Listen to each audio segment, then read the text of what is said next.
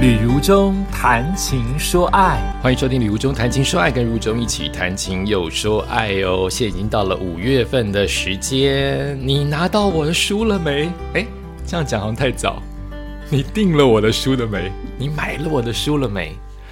如中原则上是在五月一号出了我的新书，哎，是第十几本啊？十四还十五还十六本的新书。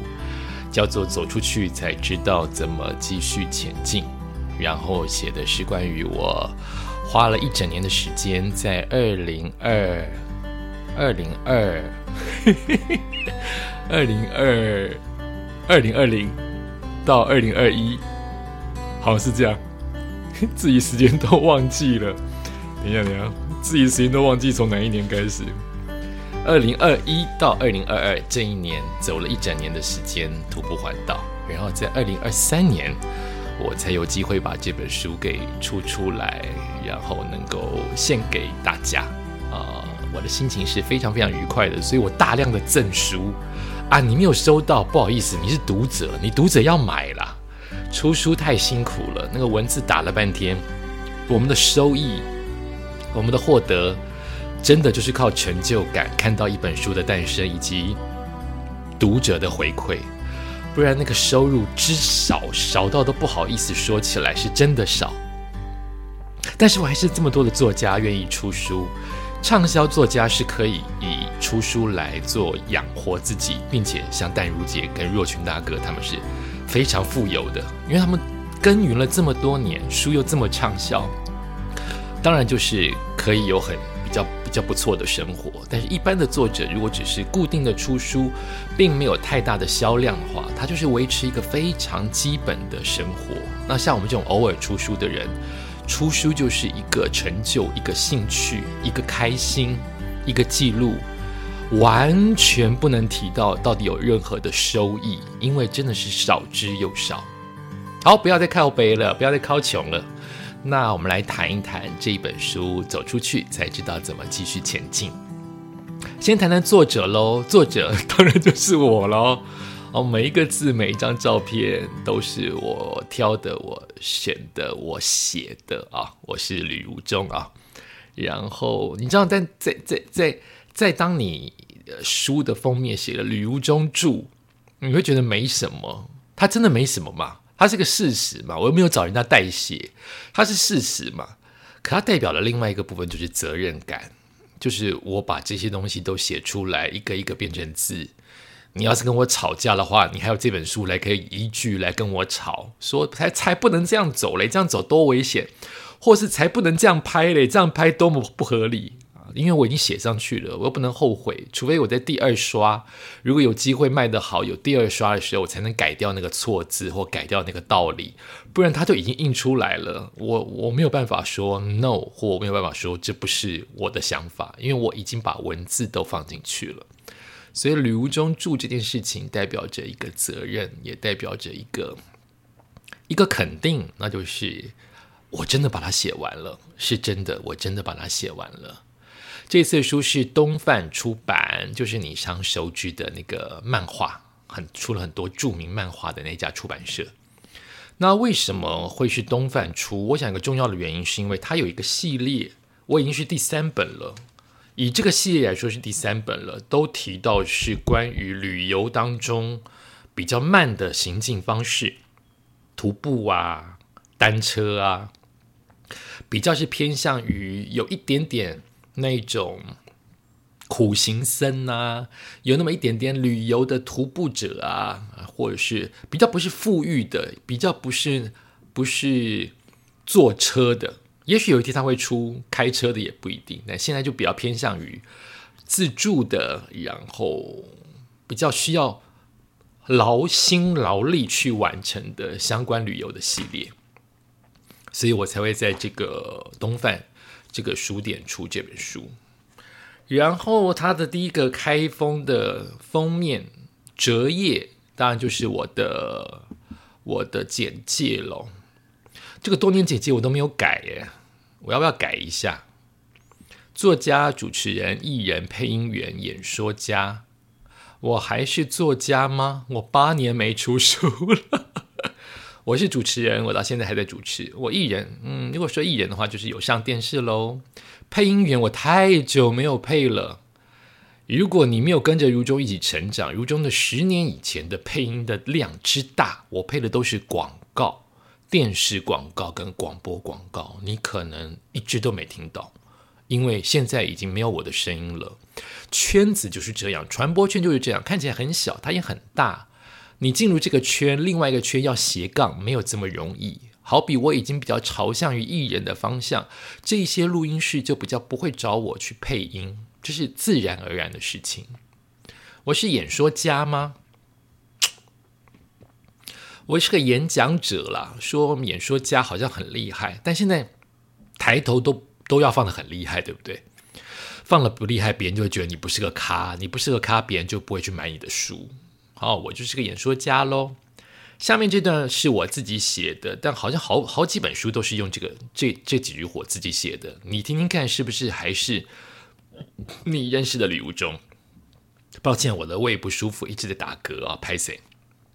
好。我写的是这样：主持经验丰富、亲切知诶亲切吗？亲切知性的优质形象，搭配幽默稳重的口条台风，总为活动气氛点缀的恰到好处，能动能静，是让记者会及晚会呈现品味格调的灵魂，也是令客户与媒体安心的桥梁。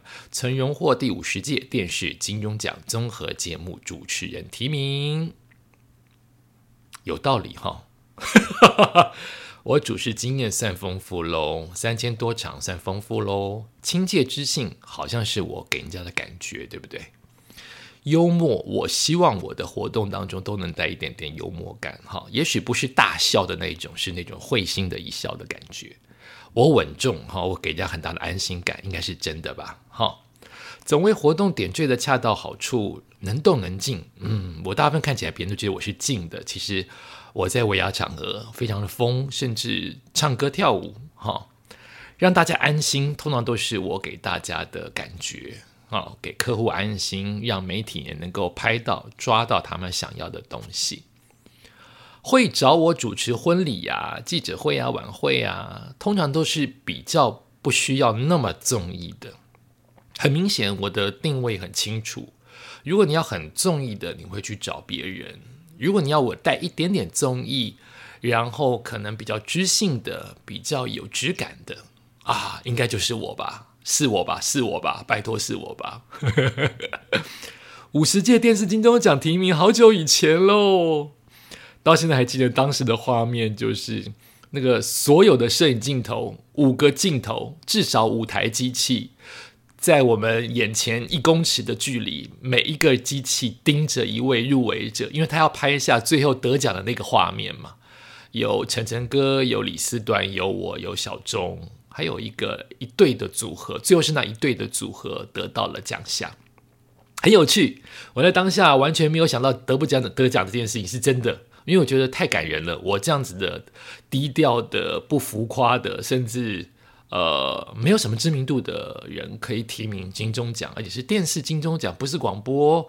我其实觉得非常的开心了，所以没有得奖，感觉好像 OK，理所当然。我本来就是去参加一个盛盛大的盛事，哈，五十届很了不起的一届。另外，我承认中广美的世界，你还有听过美的世界吗？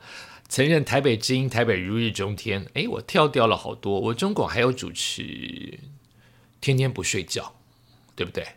我还有主持台北之音的台北如日中天，我还主持台北周休二日，对不对？哦，大爱电视台人到中年和同学好同学的节目的主持人，没错。啊，对，我还有主持过设计家，哎，设计家好像在 TVBS 跟非凡播出，后来。后来有没有去三台？我不知道。设计家，我大概主持了一年还是两年。